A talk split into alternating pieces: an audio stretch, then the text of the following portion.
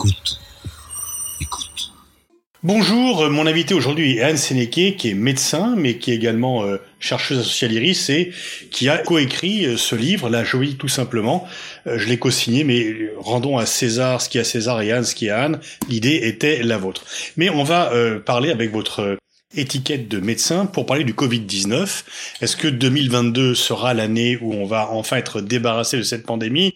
Le directeur général de l'OMS, qui généralement ne verse pas dans l'optimisme dès qu'il s'agit de parler du Covid-19, a fait lors de ses vœux pour l'année 2022 des déclarations qui semblaient plutôt rassurantes. Disons qu'on pourrait euh, si ce n'est vaincre, du moins venir à bout du Covid-19 en 2022.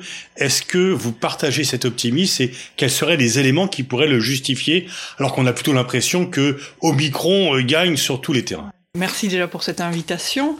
Il y a plusieurs choses qui permettent au docteur Tedros d'être d'être optimiste. Il y a effectivement la la dynamique naturelle euh, des épidémies et on voit que 2021 euh, a eu plusieurs variants. Aujourd'hui, on arrive sur un variant qui est beaucoup plus transmissible, donc qui va se diffuser à l'ensemble de la planète. Et aujourd'hui, on assiste à un pic d'incidence dans toutes les régions du monde. Alors, on a eu l'habitude en 2020 et 2021 d'avoir des vagues qui étaient sur des régions différentes.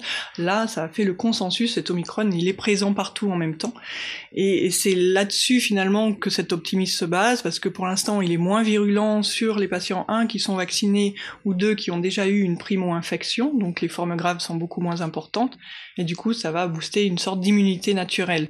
Sauf que pour l'instant, on a 10 millions de cas répertoriés par semaine, donc euh, euh, on n'a pas non plus euh, toute la, population qui a pu avoir cet Omicron et bénéficier d'une immunité post-primo-infection. Mais il y a une deuxième, euh, ça, ça serait potentiellement positif parce que justement, dans le passé, lorsque les épidémies comme ça euh, durent sur le long terme, il arrive à un moment donné où il y a un nouveau variant qui est plus transmissible mais moins virulent. Donc ce facteur-là serait plutôt du côté positif, sauf que malgré tout c'est du vivant et on n'est pas à l'abri d'une surprise euh, du virus, d'autant plus que c'est 10 millions de cas répertoriés par semaine, probablement ça fait beaucoup plus, voire 2-3 fois plus, donc 30 millions de cas par semaine, c'est autant d'opportunités pour le virus de muter sur quelque chose de potentiellement plus virulent. Donc on a des raisons d'être optimiste, mais il ne faut pas non plus euh, être naïf et se dire que c'est terminé, il faut rester très vigilant. Euh, d'autant plus que euh, le système COVAX, et je pense que c'est ce qui permet aussi à l'OMS de se dire on arrive vers une année qui pourra être un petit peu plus simple, va prendre plus d'ampleur, et il y a un objectif qui, euh, pour le système COVAX, qui est ce cet organisme euh, de, de l'OMS qui a pour vocation de vacciner la, les populations des pays euh, à revenus faibles et intermédiaires. Cet objectif-là, sur 2022, il est de 70% de ces populations à, l'orée 1000-2022. Oui, le docteur Tedros a conditionné un petit peu son optimisme par le fait que des vaccins soient plus accessibles dans les pays du Sud pour l'instant, quand même, la situation n'est pas là. On a un taux de vaccination qui est de 2,5 en Afrique, donc on est quand même très loin de le chiffre de 70%. On est très loin, et c'est un petit peu la problématique de l'OMS, c'est qu'il y a une théorie et euh, il y a une pratique. C'est vrai que les objectifs pour 2021, c'était de vacciner 27% de, la, de, de, ces mêmes populations euh, à la fin de l'année. On n'y est pas arrivé, on n'y est pas arrivé parce que effectivement les pays occidentaux et ceux qui en avaient les moyens euh, ont coopté la totalité des vaccins et aujourd'hui ça a changé la dynamique même de la pandémie parce que finalement que ce soit les, variants euh, alpha euh, qui étaient qui émanaient du Royaume-Uni, euh, delta en Inde, gamma et, et bêta, tout cela ont émergé dans des régions qui étaient très peu vaccinées. Même au Royaume-Uni, c'était au tout début de la campagne de vaccination, c'était moins de 5% de la population vaccinée, et on voit que finalement, le fait de ne pas avoir suivi cet objectif de vacciner en priorité les populations vulnérables de tous les pays du monde, ce qui aurait été, ce qui était le but et ce qui était finalement accepté par, par tout le monde, euh, finalement ne s'est pas fait. On aurait pu protéger les personnes vulnérables et du coup diminuer l'opportunité pour le virus de générer des mutations, parce qu'il faut savoir que les mutations se font préférentiellement chez les personnes qui ont une immunité plus faible, donc chez les personnes vulnérables, où le virus, au lieu de rester trois semaines, va rester deux ou trois mois, et du coup va avoir beaucoup plus d'opportunités de se multiplier et euh, de générer des erreurs dans sa réplication, et, du coup passer ces erreurs-là à une personne suivante. Ça veut dire donc passer la mutation à une, à une personne suivante.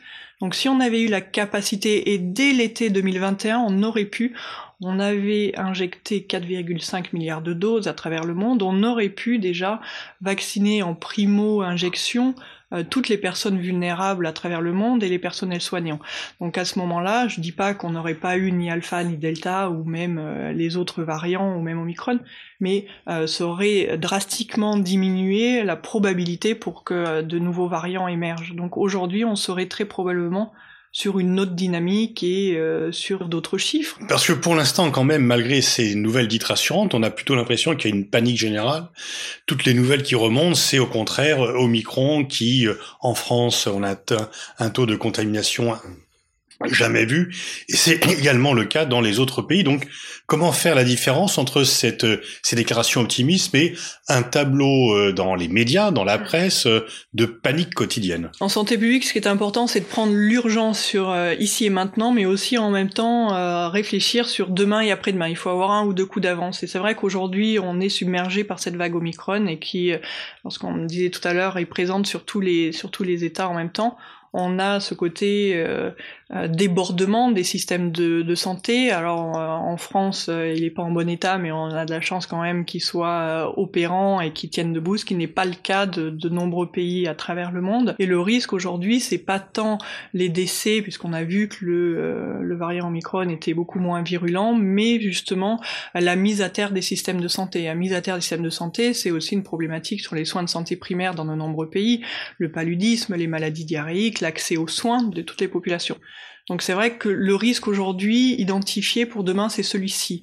La vague Omicron en elle-même, de ce qu'on a vu en Afrique du Sud, elle a duré un mois en tout et pour tout. Alors euh, aujourd'hui, on est sur sur la fin de cette vague, mais si on se base sur ce qui a déjà été euh, vécu euh, en Afrique du Sud, ça ne devrait pas durer trop longtemps. Par contre, les conséquences sur l'état du système de santé est préoccupant pour la pour la suite de l'année. Effectivement. Dans, le cas concret de la France, on est à 250, 300 000 contaminations par jour. Répertoriées. Répertoriées, donc peut-être aussi un peu plus, ou des gens qui ne se font pas tester et qui peuvent être porteurs.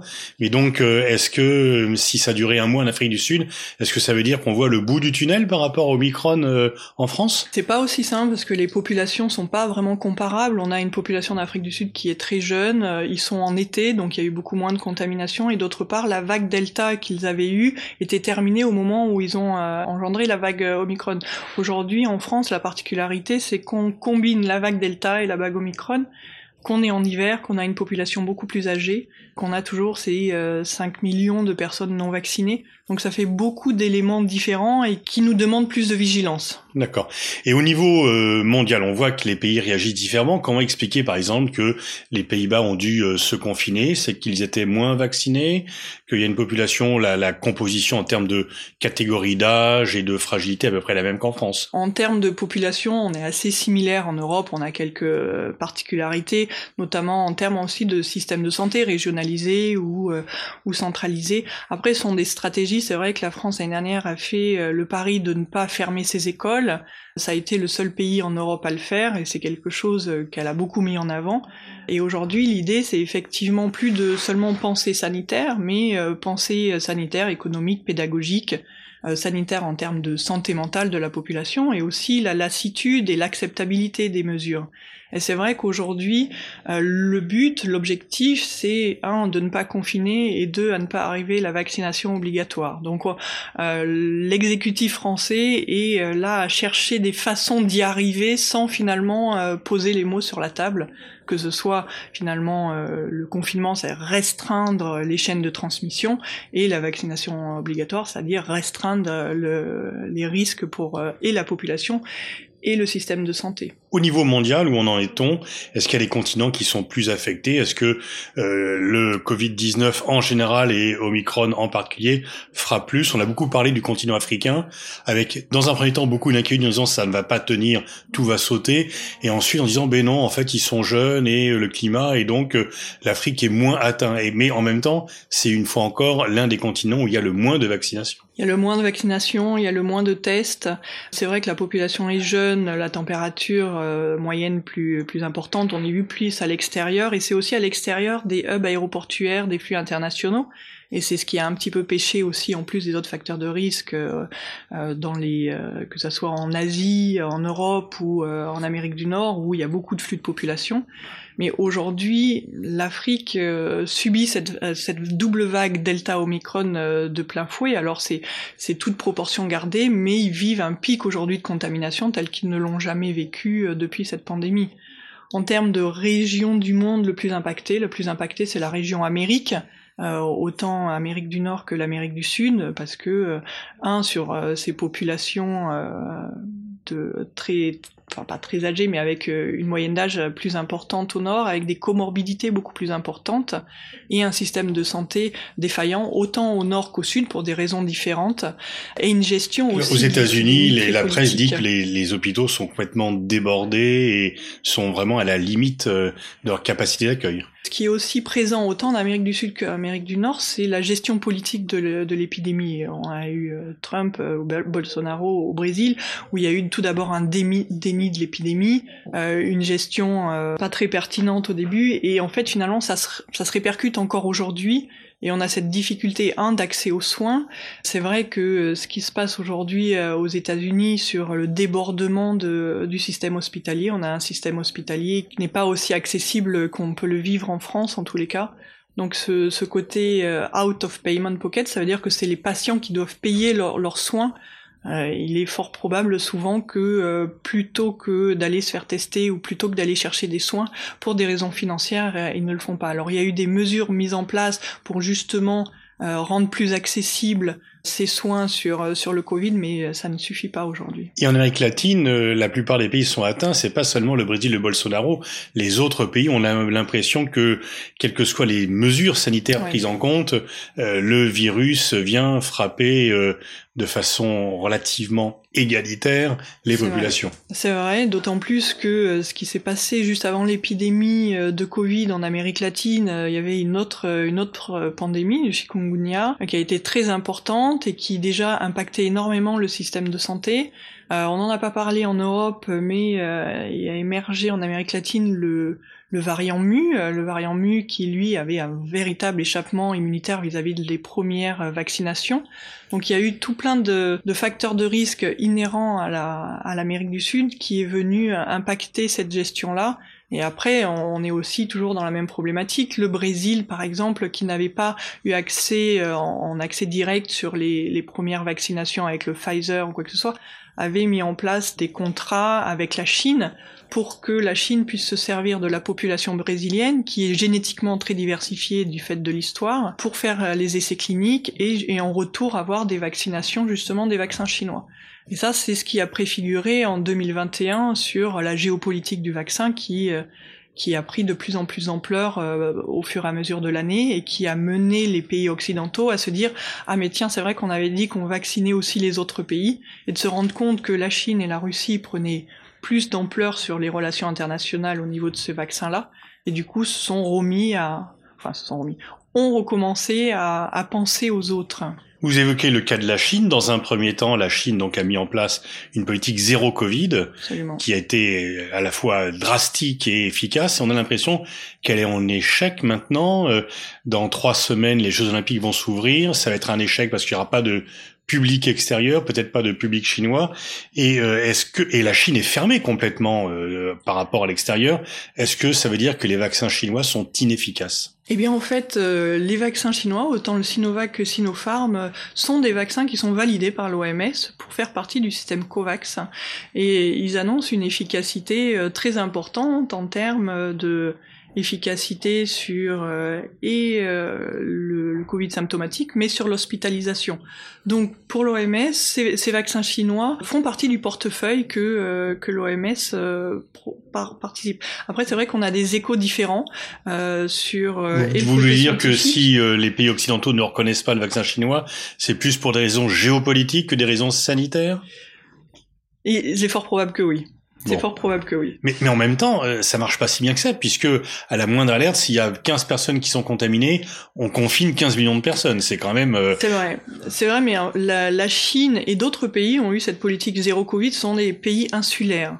Nouvelle-Zélande, Australie, Islande, la Chine. La Chine est sorte de pays insulaire finalement dans, dans son fonctionnement. Elle, elle peut se fermer en tous les cas. Elle peut se fermer, elle a cette capacité-là que d'autres n'ont pas.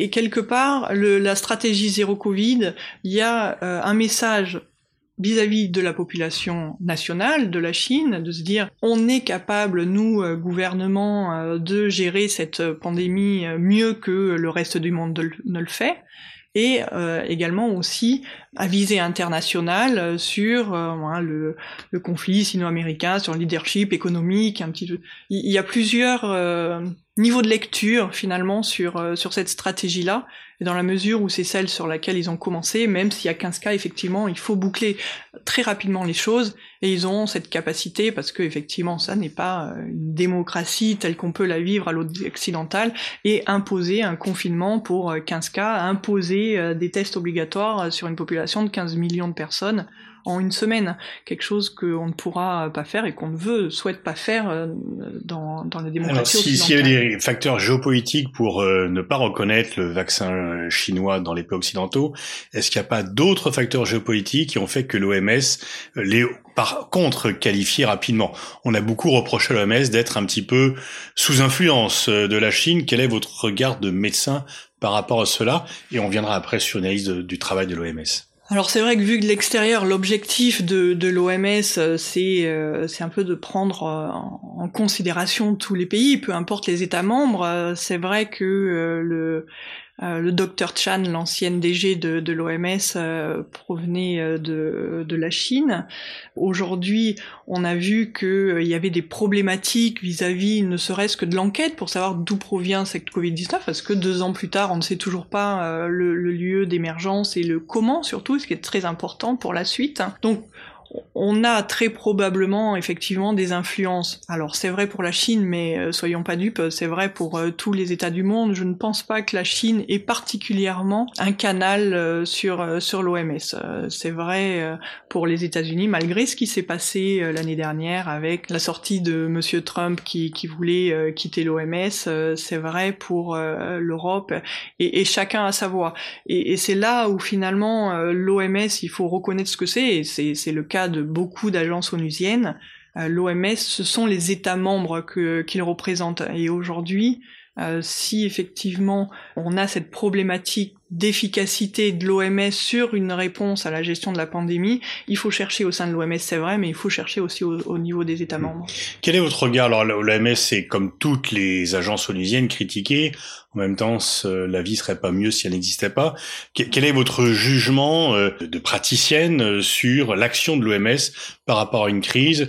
Est-ce que l'on peut critiquer son retard d'allumage ou la féliciter pour le fait de dire quand même en assez peu de temps, on a trouvé les moyens de se mettre à l'abri, enfin disons de, de lutter contre cette pandémie. Il y, a des, il y a des choses positives et des choses négatives. Après, effectivement, comme vous le disiez, c'est déjà bien qu'elle existe.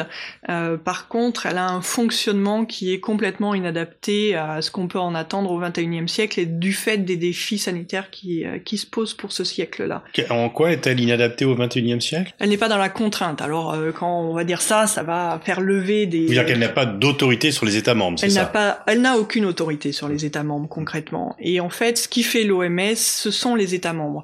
Et à partir du moment où les États membres ne souhaitent pas donner un minimum de pouvoir à une entité qui est censée les protéger au niveau sanitaire, finalement chacun va toujours faire ce qu'il veut chez lui. Ça s'appelle la souveraineté sanitaire nationale. Ça, ça fait sens dans l'absolu. Il n'y a pas un conseil de sécurité. Enfin, disons que voilà, il faudrait déléguer et que l'OMS puisse être intrusif dans les États membres. En fait, l'OMS va être écoutée d'une façon différente par les différents pays. Les pays qui ont euh, des centres de contrôle des maladies, comme les États-Unis, comme l'Europe, euh, ne vont écouter que d'une oreille distraite ce, qui se dit à, à l'OMS. Ils vont le considérer comme une entité technique d'information intéressante. Mais ensuite, le comment on le gère, ça va être fait au niveau national. Les pays euh, qui n'ont pas ce genre de structure, les pays à revenus faibles et intermédiaires, vont avoir une autre approche vis-à-vis de l'OMS, vont demander plus d'aide sur la logistique, sur la formation, sur comment faire pour gérer cette pandémie-là. Du coup, on voit qu'il y a déjà euh, deux, utilisations différentes.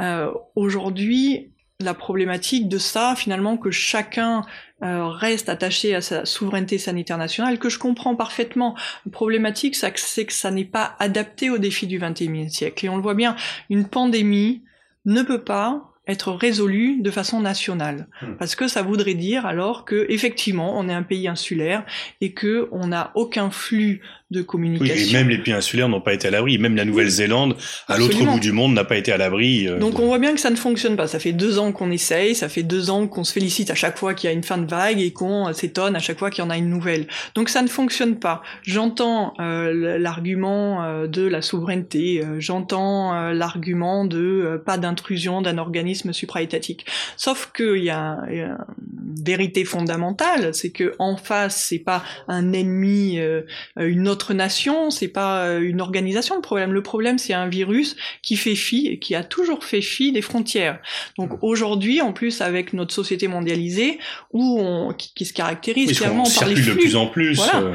Donc on a on a un outil qui n'est pas adapté à l'ennemi en face. Est-ce que justement ce type de, de réflexion commence un peu à, à poindre, euh, ou est-ce que notamment il y a quand même les deux principaux pays au monde, la Chine et les États-Unis, qui sont très très très attachés à leur souveraineté, qui n'ont aucune envie dans leur système politique différent d'ailleurs, mais qu'ils se rejoignent dans le refus euh, de ce qui pourrait leur faire échapper à leur souveraineté. Mais donc, euh, est-ce que vous avez l'espoir que euh, on parvienne à, pour les prochaines pandémies, parce qu'il y en aura Oui. forcément d'autres, euh, que l'on parvienne à euh, euh, cette délégation de pouvoir à, une agence supranationale. Disons qu'une des forces de l'OMS, c'est de savoir se remettre en question à chaque crise, que ça a été la grippe aviaire, que ça a été Ebola. Finalement, on pourrait faire une, une analyse géologique de, de l'OMS. À chaque fois, on trouve une réforme après une crise, et, et ça, ne, ça ne manque pas avec la pandémie, puisque là, on voit aussi que l'OMS essaye de se réinventer, notamment sur euh, la gestion de la riposte de, de la Covid.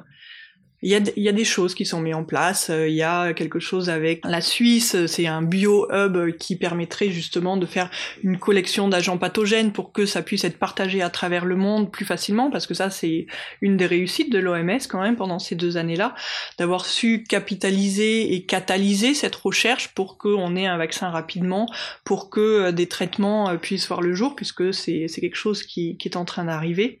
Et cette, ce partage, cette faire du lien dans la communauté scientifique hors du côté euh, national euh, a permis justement l'émergence et d'un vaccin et d'un traitement finalement assez rapidement. Donc ça c'est quelque chose qui est mis en place. Il y a d'autres euh, objectifs qui sont de mettre en place des gestions de la pandémie, de diminuer le risque d'émergence des pandémies, mais alors là aussi, enfin, ils viennent de faire une assemblée extraordinaire euh, de la santé là euh, au mois de novembre. Il a été dit qu'on allait créer euh, en 2022 euh, un organisme pour l'instant non encore vraiment caractérisé pour justement travailler sur cette riposte en pandémie et la prévention. Première réunion mars 2022 pour faire un document de travail qu'on présentera à l'Assemblée générale de la santé en 2024. Enfin, la réactivité, la lourdeur Ouais. administrative à chaque fois de de ne pas euh, euh, braquer les uns les autres fait que on n'est clairement pas dans la temporalité dont on a Le besoin. virus va plus vite que l'OMS. Bien sûr, bah, que, que tout le monde en fait, que les nations et ainsi de suite. Et tant qu'on sera dans nos guéguerres personnelles pour faire attention euh, justement à l'aspect, c'est le principe de réalité, hein, mais l'aspect géopolitique et ainsi de suite, euh, entrave là. Et finalement, on ne réussit pas alors qu'on a un ennemi commun à faire de l'humanité un, seul bloc. Ça, on n'y arrive pas. Et je suis un petit peu euh, oui, un petit peu inquiète parce que c'est un galop d'essai, comme je le disais tout à l'heure, il n'est pas impossible qu'on ait d'autres pandémies pendant le siècle, mais on a aussi ce deuxième challenge, le changement climatique, qui va nécessiter le même fonctionnement en fait. Et- Euh, et cette là, les- coopération. On peut dire que même les blocages sont peut-être encore plus forts. Absolument. Ouais. Merci Anne Sénéquier. Je renvoie à la lecture. On parle justement de climat, de santé et de bien d'autres choses dans ce livre euh, que nous avons coécrit ensemble sur votre idée, la géopolitique tout simplement, aux éditions Erol. Et merci pour euh, ce plaisir. tour d'horizon de la géopolitique du Covid-19.